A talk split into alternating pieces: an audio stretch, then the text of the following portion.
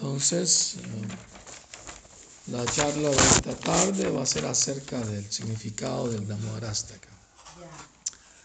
Esta canción o poema eh, la, narró un gran sabio eh, que se llama Satyavrata Muni. ¿A quién se la narró? A Narada Muni. Correcto, muy bien. ¿Y en qué libro aparece eso? ¿En qué Purana? Purana. Padma Purana, wow. Está fijo, ¿no? Está. Muy bien. Bueno, entonces la primera estrofa dice: Ofrezco Namam Mishvaram Sachit Anandarupam Lasat Kundalam Gokule Brajamanam Yashoda Biolukala Dhavamanam Paramrishtamati Antatodrutya Gopya. Le ofrezco mis humildes reverencias al Señor Supremo Sri Damodar, cuya forma corporal es la personificación de la existencia eterna, el conocimiento y la bienaventuranza, y que resplandece hermosamente en el divino reino de Gokula. Sus zarcillos en forma de tiburón se mueven oscilando cuando huye apresuradamente de Madre Yashoda, que le persiguen por haber roto el tarro de yogur que batía para hacer mantequilla y por robarle la mantequilla que había dejado colgada de un soporte. Él se aleja corriendo del mortero de madera, temeroso de Madre Yashoda, que corre velozmente tras él hasta atraparlo. Eh, entonces, cuando Satyavrata Muni está narrando eh, este pasatiempo a Narada Muni, él compuso, Satyavrata Muni compuso estos versos, ¿no? y se lo está narrando al gran sabio, su amigo Narada Muni. Debemos entender una cosa muy importante. Nosotros leemos la traducción, sabemos a qué se refiere, pero el caso de Satyavrata Muni es diferente. Él no simplemente está narrando algo, él lo está viendo en su corazón lo está viendo. Prabhupada dijo, devotos de ese calibre tienen una televisora color en su corazón. Ellos no simplemente están narrando algo, lo están viendo con sus ojos espirituales. Premanjana churita bhakti vilochanina santas sadaiva hridayeshu vilokayanti yam shamasundara machintya guna swarupam govindamadi purusham tamaham bhajami que con el encuentro del amor en los ojos uno puede ver en su corazón no a Paramat, a Krishna, Shyama Sundar. ¿Qué quiere decir Shyama Sundar? Shyam quiere decir negruzco y Sundar hermoso. Es oscuro y hermoso al mismo tiempo. Ayer estaba leyendo eh, un, algo de, que, dijo la Santa Teresa. Santa Teresa de Jesús, ¿no? Ella tuvo una visión espiritual. En la visión espiritual vio un bosque y vio un joven negruzco rodeado de doncellas.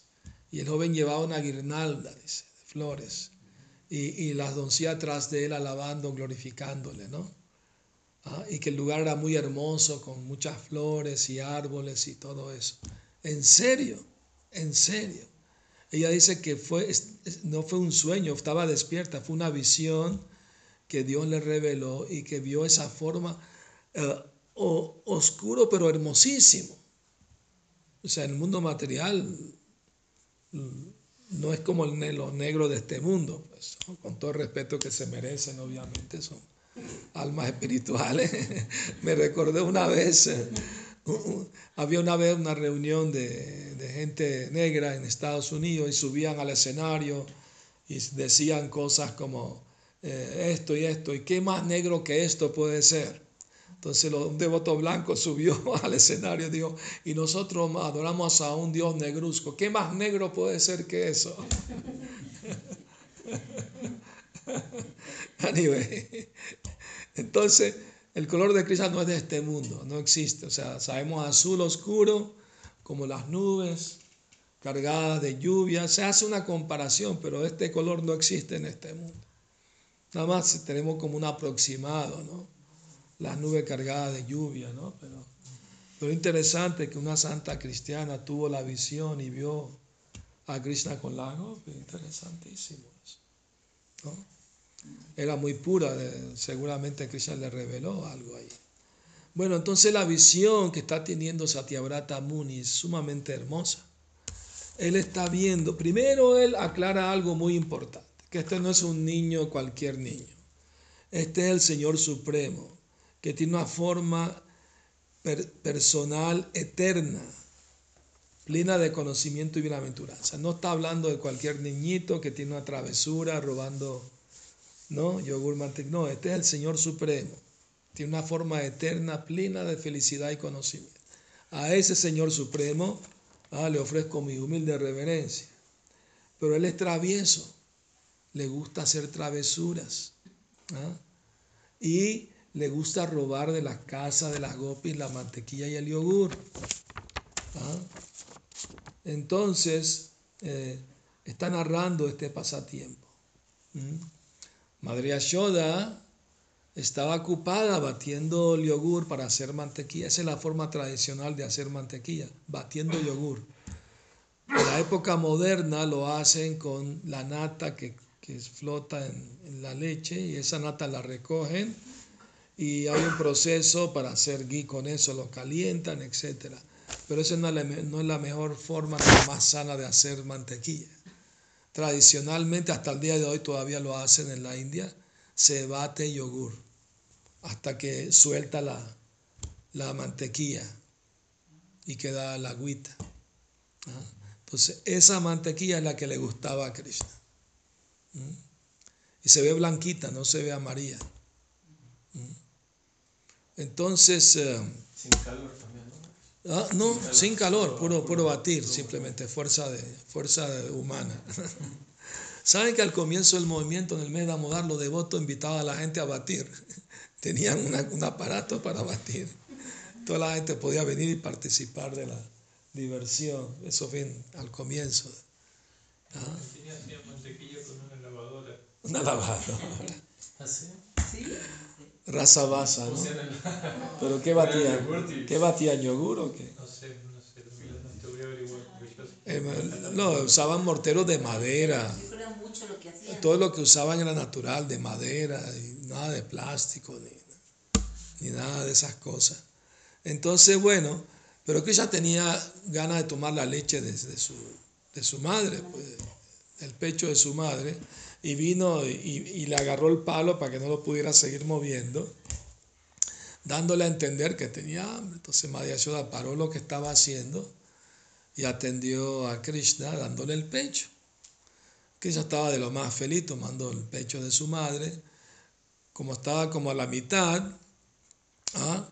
se acordó que tenía una olla de barro con leche en el fogón para hervirla. O sea, el Prabhupada nos dio instrucción desde el comienzo del movimiento que la leche hay que hervirla tres veces, que suba tres veces para eliminar toda bacteria, cualquier cosa. Claro, hoy en día la hacen, ¿cómo se llama? Pasteurizada, Pasteurizada homogenizada, no sé qué, sin nata, sin nada, eso no es leche. Eso es, eso es imitación de leche. Además, la industria, la industria lechera eh, usan máquinas para, ordeñar las vacas, no las ordeñan con las manos como tradicionalmente se hacía, eh, sino usa unas máquinas y en el proceso de, hacerlo sale sangre de la ubre de la vaca, porque las máquinas no saben cuándo parar. Pues. Y está permitido una cierta cantidad de sangre en la leche, está permitido. entonces piénsenlo bien antes de comprar leche comercial tiene su sangre de, vaca ahí también mezcladita. ¿Ah? Mejor aquí hay leche de, ¿cómo se llama? Bronca, que llaman, se consigue fácil aquí en, en aquí en Cuerámaro, ¿no? Por lo menos la ordeñan a mano, ¿no? ¿Verdad? Menos violento, por lo menos. Bueno, entonces, eh, ah, entonces, eh, cuando Krishna vio que su mamá lo dejó a medio, a, medio comer y para salvar una leche, Krishna se enojó.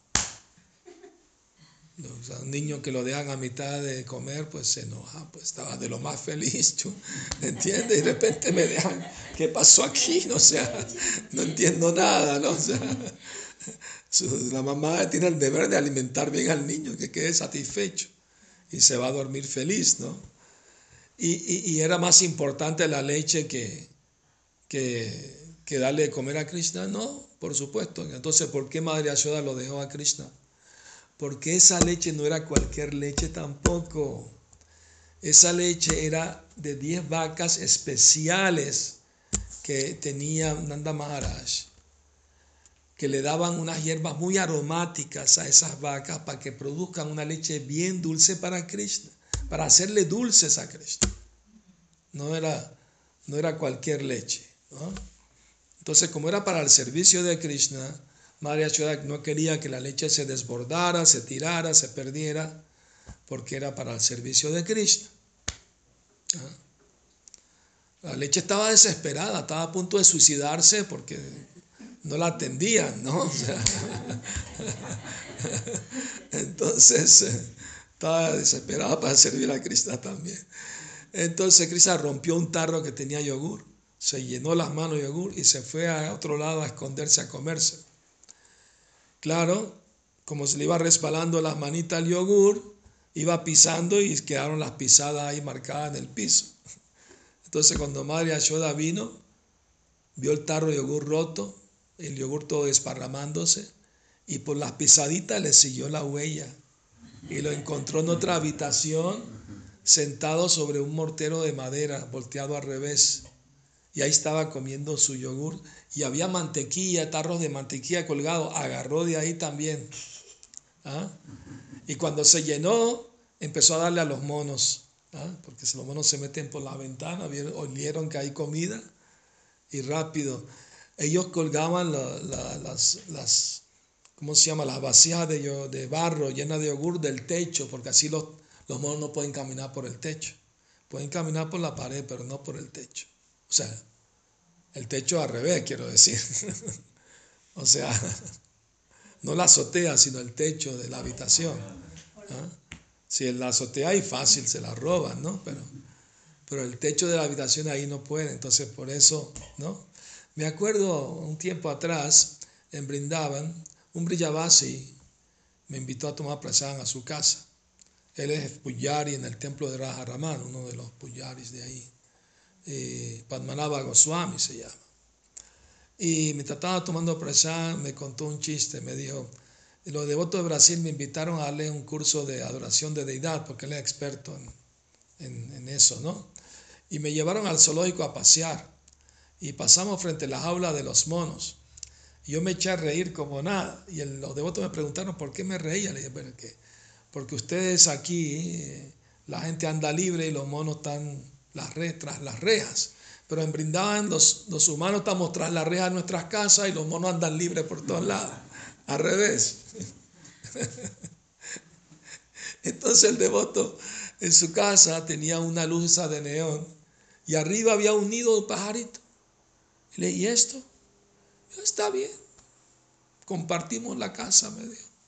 Él hace su nido ahí, yo lo dejo tranquilo y feliz, pues. ¿Entiendes? Si en el occidente lo sacan para afuera, ¿no? Lo corren con escobazo al pobre pájaro. Yo no, ahí lo comparto, no hay problema, pues. Ah, es diferente mentalidad, ¿no? Entonces, eh, entonces, claro, Krishna estaba comiendo y dando de comer a los monos, pero estaba nervioso, porque sabía que había hecho una travesura al romper el tarro de yogur. Entonces, él estaba mirando de reojo. Y de repente entraron unos cuervos por la ventana a buscar comida también. ¿no? Entonces, Krishna también le dio a los cuervos para que comieran. Pero cuando entró Madre aunque entró calladita así con el palo en la mano, los cuervos sintieron que entró y salieron volando por la ventana. O sea, ahí Krishna se dio cuenta que algo estaba pasando. Y miró y vio a su madre y salió corriendo como el rayo, ¿no? ¿Ah? Como flash. y su madre detrás corriendo tras de él. Esa es la escena que, que está viendo, viendo con sus ojos espirituales el sabio Satyavrata, ¿no? Entonces, eh, finalmente ya lo captura. ¿Quién puede capturar a Krishna? Nadie lo puede capturar. ¿Ah? Ah, ni viajando a la, a la, velocidad de la luz, ¿entiende? Alguien puede llegar a Goloka, al mundo espiritual. Pues, nadie puede, ni con la mente, ni la velocidad de la luz, ni nada. No se puede. De hecho, los científicos han dicho que si viaja a la velocidad de la luz por, por eh, ¿cuántos años? 40 mil 40, años. ¿Ah? con un cohete 40 mil años todavía no llegarían. Si no llegarían al Brahmaloka, pues. Al fin del unión, 40 mil años. ¿Quién va a vivir tantos años? ¿Y quién va a ir a la velocidad de la luz? Exactamente, entonces olvídate. Entonces, bueno, uh, pero Madre Ashoda en su intento amoroso de capturar a Krishna, ella estaba sudando, se le cayeron las flores que decoraban su cabellera, estaba sudando, cansada. Y cuando Krishna vio a su madre agotada así de, de, intentar capturarlo, se dejó capturar por amor. ¿ah? Pero como vio que tenía la vara en la mano, todavía estaba temblando de miedo. ¿ah? Y como dice el segundo verso, viendo el palo de, eh, en mano de su madre, llora y frota sus ojos una y otra vez con sus manos de loto. Su mirada refleja mucho temor y el collar de perla que rodea su cuello, semejante a una caracola marcada con tres líneas, tiembla por la agitada respiración producida por su llanto. ¿Ah? Al Señor Supremo Shidamodar, cuya cintura no es atada con cuerdas, sino con el amor puro de Madre Yashoda, le ofrezco mis humildes reverencias. Ahora que ella estaba llorando de verdad o eran lágrimas fingidas, lágrimas de cocodrilo que llaman, ¿no? ¿Qué piensa? De verdad. ¿De verdad? ¿De verdad Krishna tenía miedo? No. Pues sí, ¿no? Pues sí, sí tenía miedo de verdad. Porque Krishna cuando tiene sus pasatiempos en Brindavan, Yoga Maya, su potencia interna, sabe que quiere disfrutar como un niño humano. Entonces ella le hace olvidar a Krishna que Él es el Supremo, su divinidad, le hace olvidar para que disfrute bien como un niño, pues humano. Entonces ella le hace olvidar y entonces Krishna tiene miedo de verdad. Aunque el temor personificado le teme a Krishna, le teme incluso hasta el nombre de Krishna, que hablar de Krishna mismo. Pero ¿ah? Krishna tenía miedo del castigo de Madre Yashoda. Y se, con la mano, mientras lloraba, se frotaba los ojos. Madre Yashoda le ponía a Krishna cajal. ¿Saben lo que es cajal, no? Un guento que, negro para proteger del sol. Le ponía hasta, hasta el día de hoy, mucha gente en la India lo usa como un guento alrededor del ojo color negro, ¿no? Como un maquillaje, parece un maquillaje, pero para proteger la vista. Entonces Krishna se, con las dos manos se frotaba los ojos ¿ah? Y, las lágrimas, pues. Eh, ahora bien, los ojos de Krishna representan el sol y la luna, ¿verdad? Y Krishna apareció en ambas dinastías, ¿ah?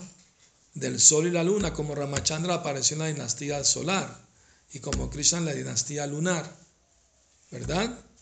Entonces, como Krishna estaba siendo pues castigado, entonces las dos dinastías estaban siendo disminuidas por, por eso. O Krishna se estaba frotando los ojos como, como pidiendo disculpas a la dinastía del Sol y la Luna por, por haber sido capturado, ¿no?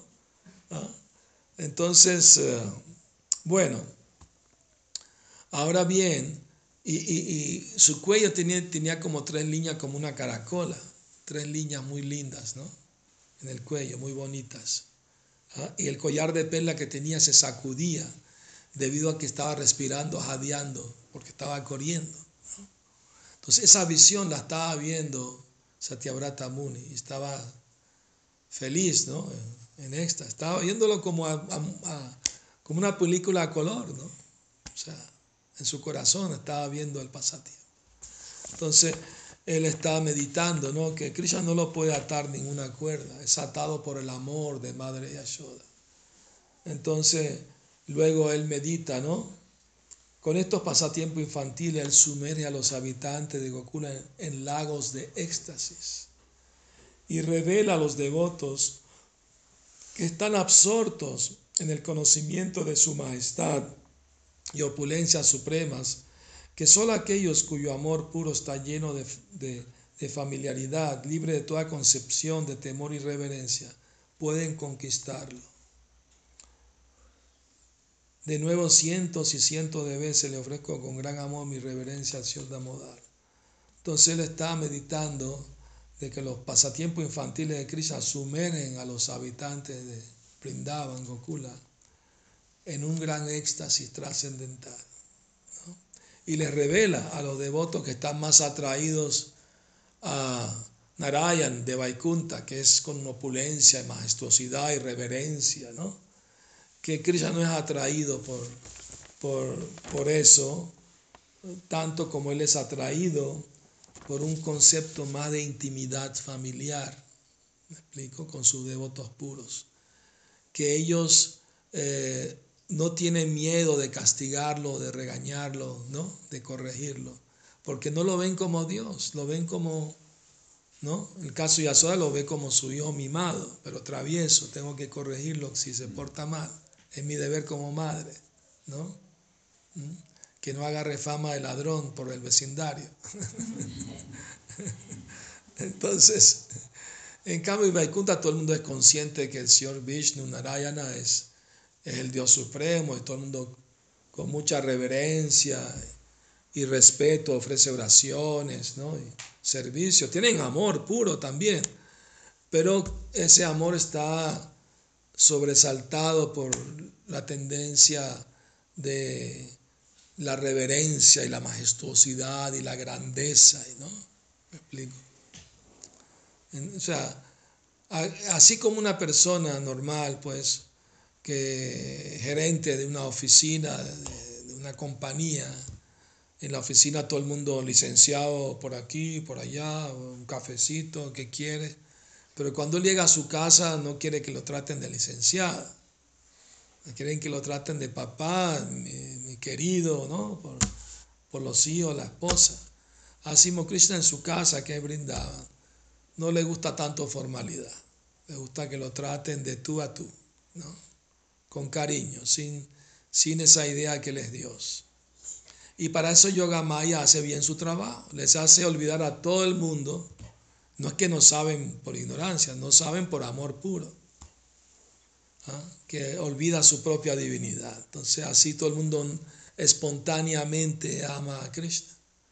Y Krishna ha dicho, me, me gusta mucho más los regaños que me hacen las gopis cuando están enojadas conmigo que las oraciones de los Vedas personificados.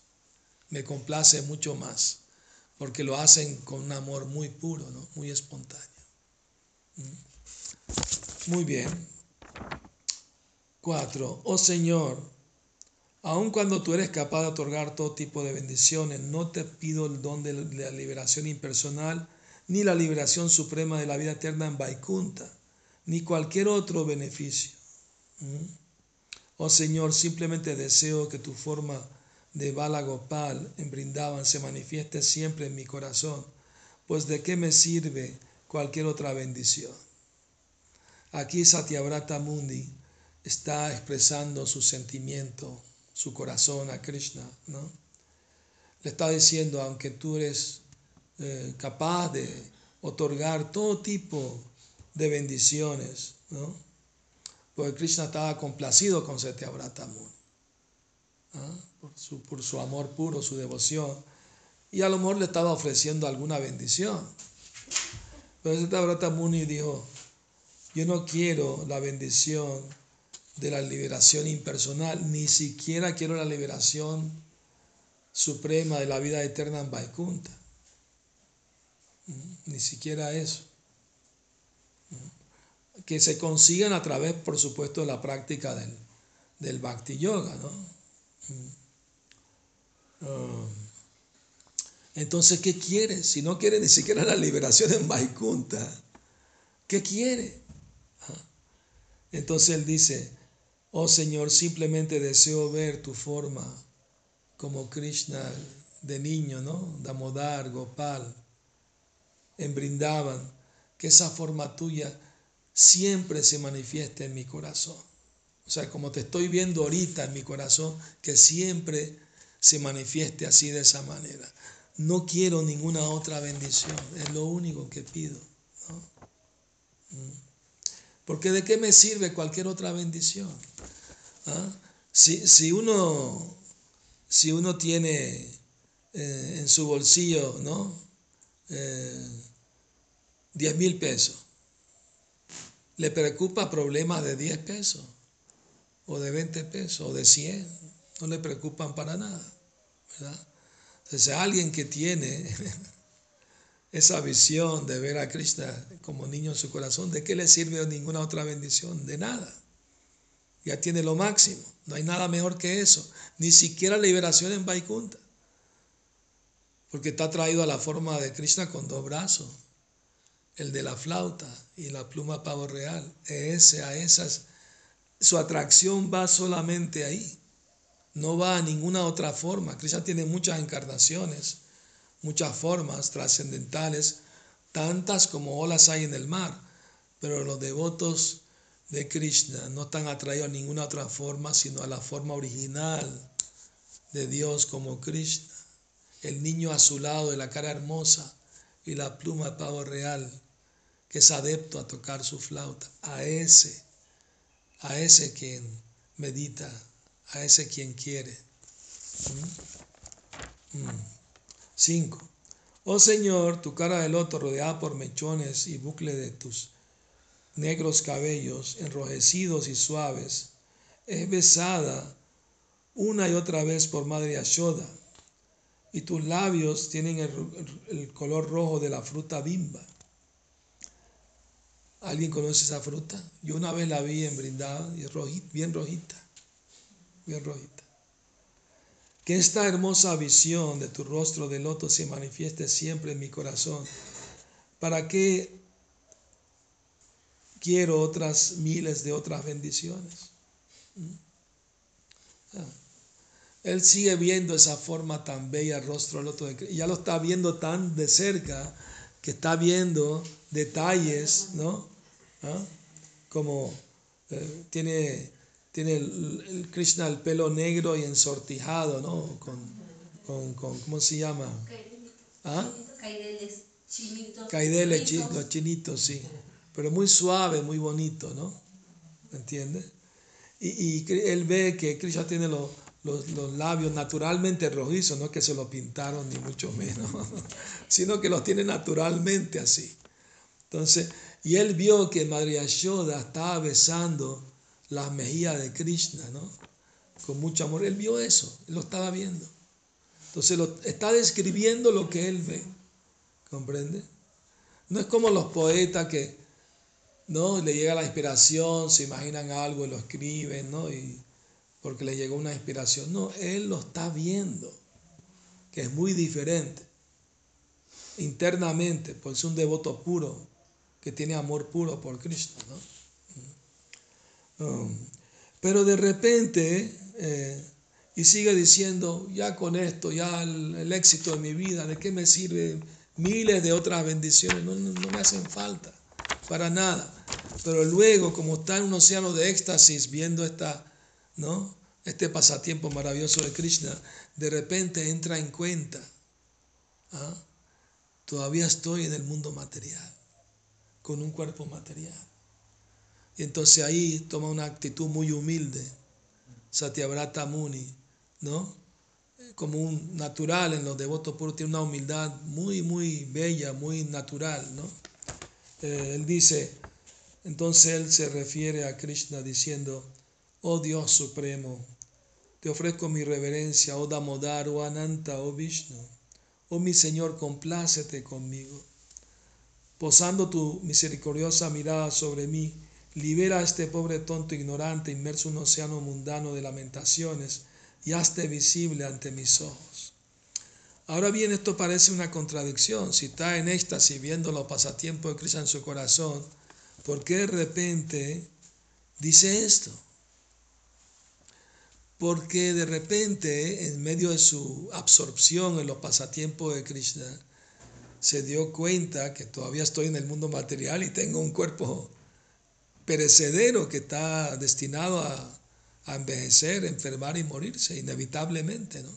Entonces toma una actitud muy humilde, dice, ¿no? Y entonces le ora a Krishna como tú eres el, Vishnu original, ¿no? Ah, el Dios supremo, ¿no? Te ofrezco mi reverencia.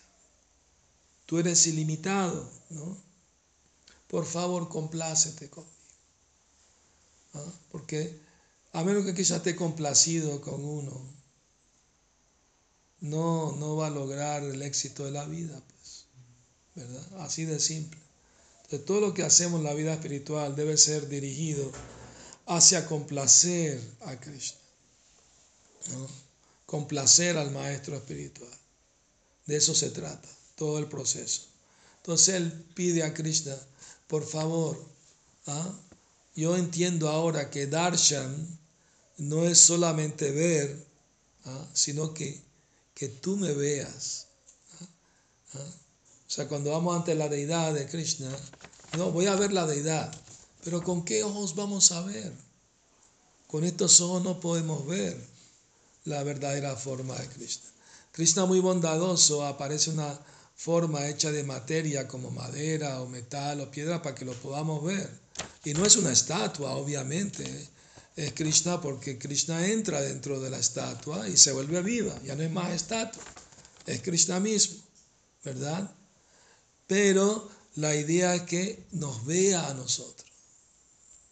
Como dijo el maestro de Prabhupada, no traten de ver a Krishna, compórtense de tal manera que Él los vea a ustedes. Krishna nos puede mirar en su forma de deidad también, nos puede ver. ¿no? Eh, entonces uno va e implora, por favor, ¿no? como dice aquí Satyavrata Muni, muy bellamente, por favor, posa tu misericordiosa mirada sobre mí y libera a este tonto ignorante que está inmerso un océano de lamentaciones mundanas y hazte visible ante mí. El devoto puro quiere ver a Krishna. De repente, probablemente la meditación se interrumpió. A veces Krishna hace esto con su devoto para que el deseo de ellos aumente mucho más. ¿Comprende? y quieran, quieran verlo de nuevo. Entonces, cuando momentáneamente la meditación, la visión se interrumpió, cayó en cuenta, ¿no? De que a menos que Krishna me dé su misericordia, me mire, no podré seguir viendo su pasatiempo como los estaba viendo. Entonces toma una actitud muy humilde, muy sincera y le ora a Krishna de esta manera tan hermosa, ¿verdad? Ah. Siete. Oh Señor Damodar, así como liberaste de la maldición de Narada ¿ah? a los hijos de Kubera, Manigriva en Alakubara, y los convertiste en grandes devotos en tu forma de niño, atado a un mortero de madera, ¿ah? concédeme, concédeme tu prema bhakti este es mi único anhelo, ya que no deseo ningún tipo de liberación. Entonces, eh, ahí ya Satyavrata Muni está meditando en el pasatiempo cuando Krishna liberó a los árboles Yamal Arjuna que estaban en el patio de la casa de Nanda Maharaj. ¿no? Cuando Krishna iba a ser atado por Madre Yashoda, ¿saben por qué lo quería atar? principalmente.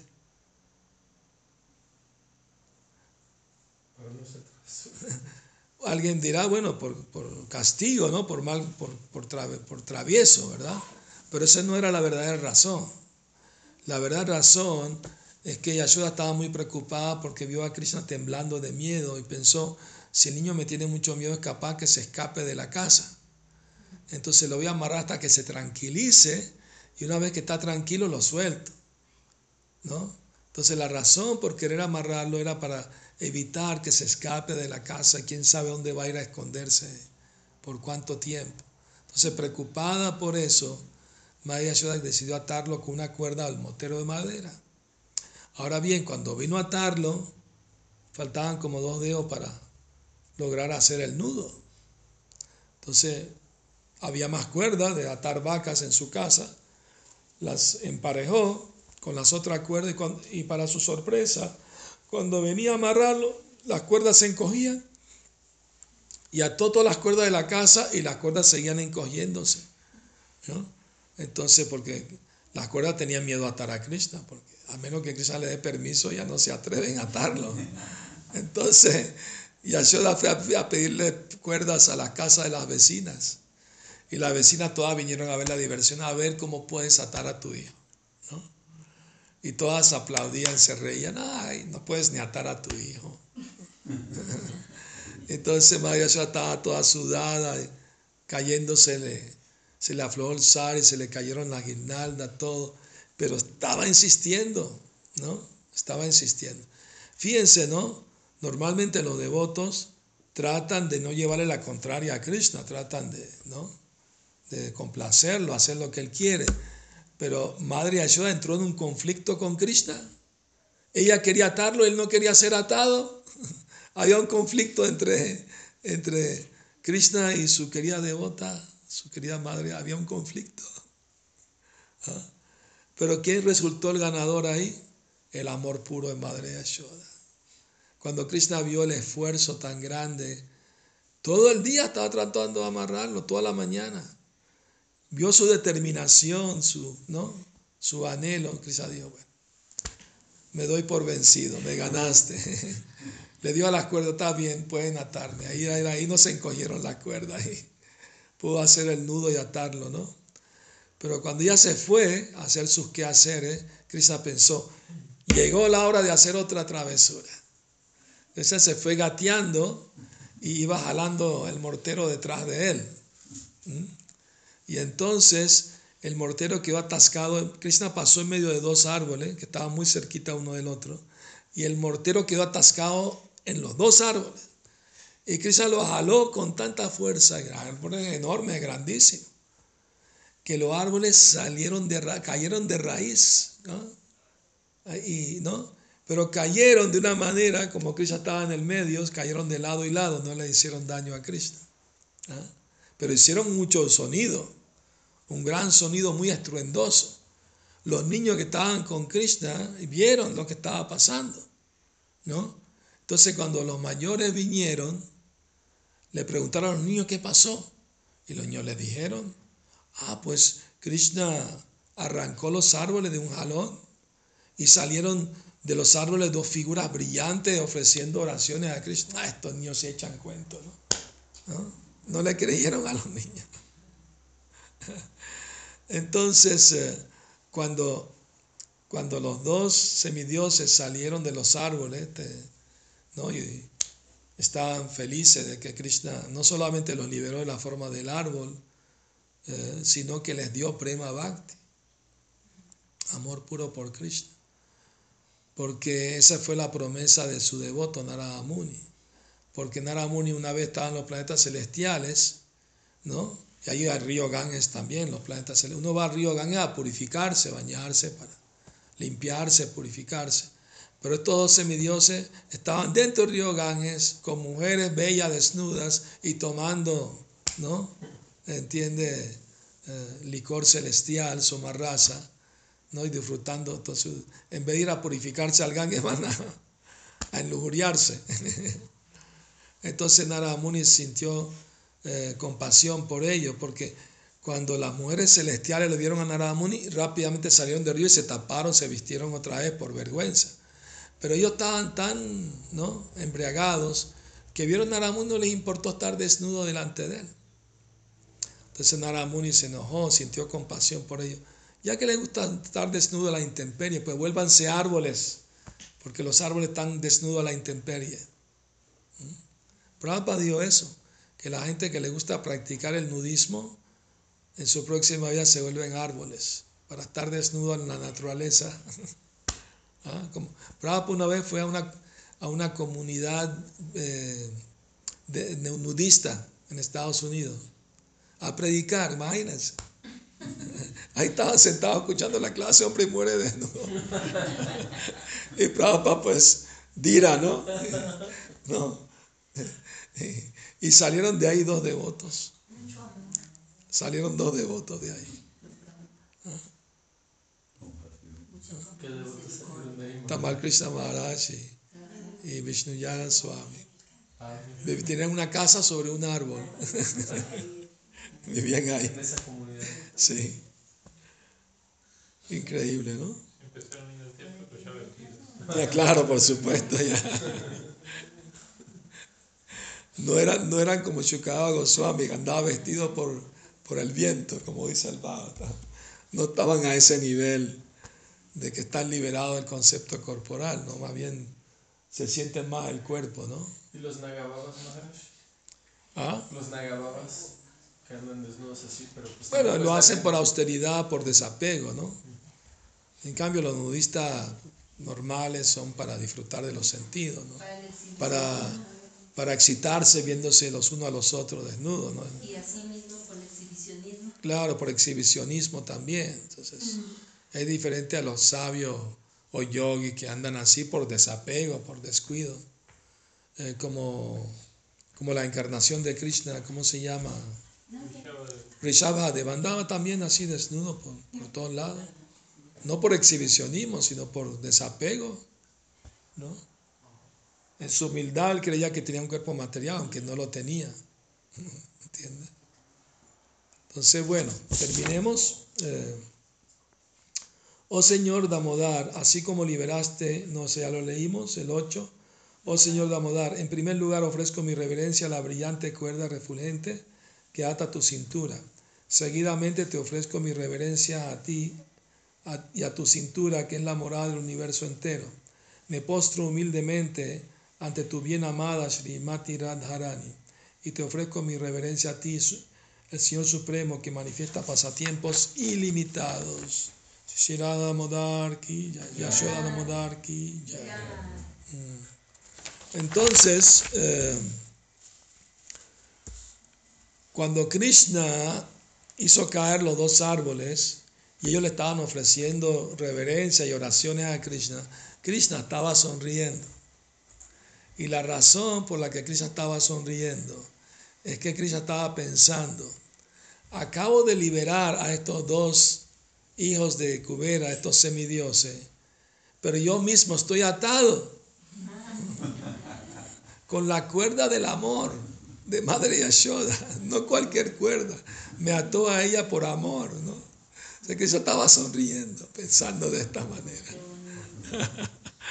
Entonces el sabio Satyavrata dice, eh, doy reverencia a esa cuerda que ata tu cintura, ¿no?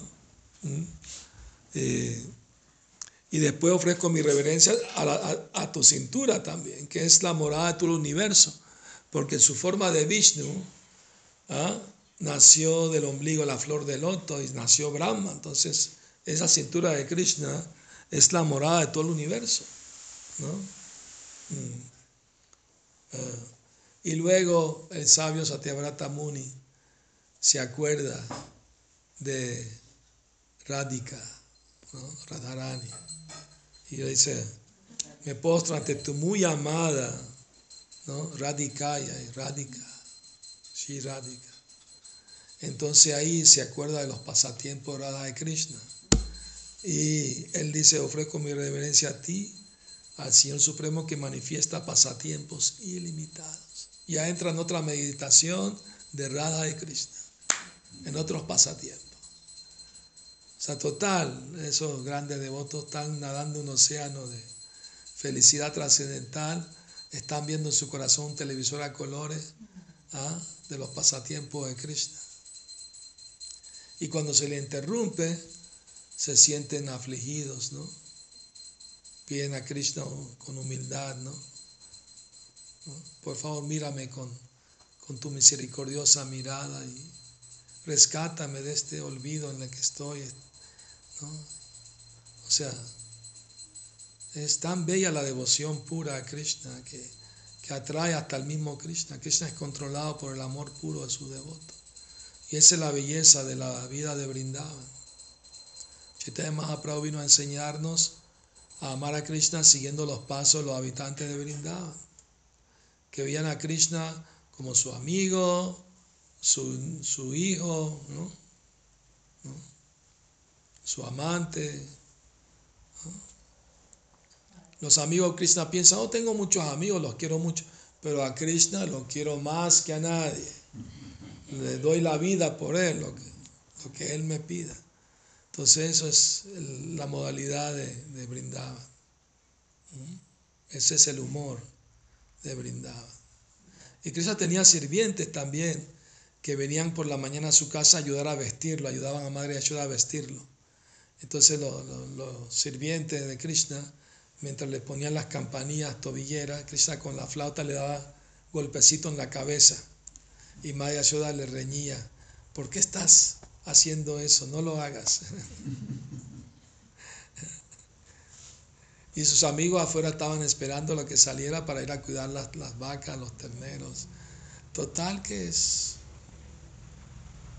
¿Quién se iba a imaginar en el mundo, en las religiones enteras, que Dios es un pastor de vacas? ¿ah? Y que le gusta tocar la flauta y, y jugar y robar mantequilla. ¿Yo, ¿Quién se iba a imaginar eso? Nadie. A menos que Krishna vino personalmente a este mundo y mostró, ¿no? También él tiene otros aspectos. Si a alguien le atrae más la opulencia, bueno, en Dwarka él también era un gran rey. ¿Me explico? También hay ese aspecto. Pero los devotos de Krishna están más atraídos a sus pasatiempos de brindar, porque son más dulces, más íntimos. ¿Mm? Entonces, esa es la meta. ¿ah? Nuestra meta es Gokula, no Goloka, Gokula. ¿Saben por qué? Porque no se puede ir a Goloka sin pasar primero por Gokula. O sea, cuando un, un devoto, una devota se liberan, alcanzan el amor a Krishna, en su siguiente vida nacen en Gokula, ¿ah? de los vientres de Gopis, en otro universo donde hay también, va Krishna visita todos los universos. Y en todo el universo hay planeta Tierra. Y ahí brindaban también, y Duarca y Matura. Cuando Él viene se trae consigo sus moradas, réplica de sus moradas. Los otros nacen en vientre ahí de, ¿no? De Gopis y son introducidos a la familia de Krishna. No es que van a llegar a Goloka y este recién llegado, recién llegada, ¿quiénes son? No, no, no, aquí no pueden venir, no los conocemos primero tiene que volverse parte de la familia de Krishna. Por eso tiene que nacer en Gokula primero. Ya cuando llegan a Goloka ya todo el mundo los conoce. Ah, no, si este es fulanita, hija de fulanito. Ya son parte de la familia, ¿no? ¿Comprenden? Muy bien. ¿Alguna pregunta? ¿Comentarios? Ya, Haribo. Shida Mohara hasta acá aquí. Ya. Gora Premanandi Hari.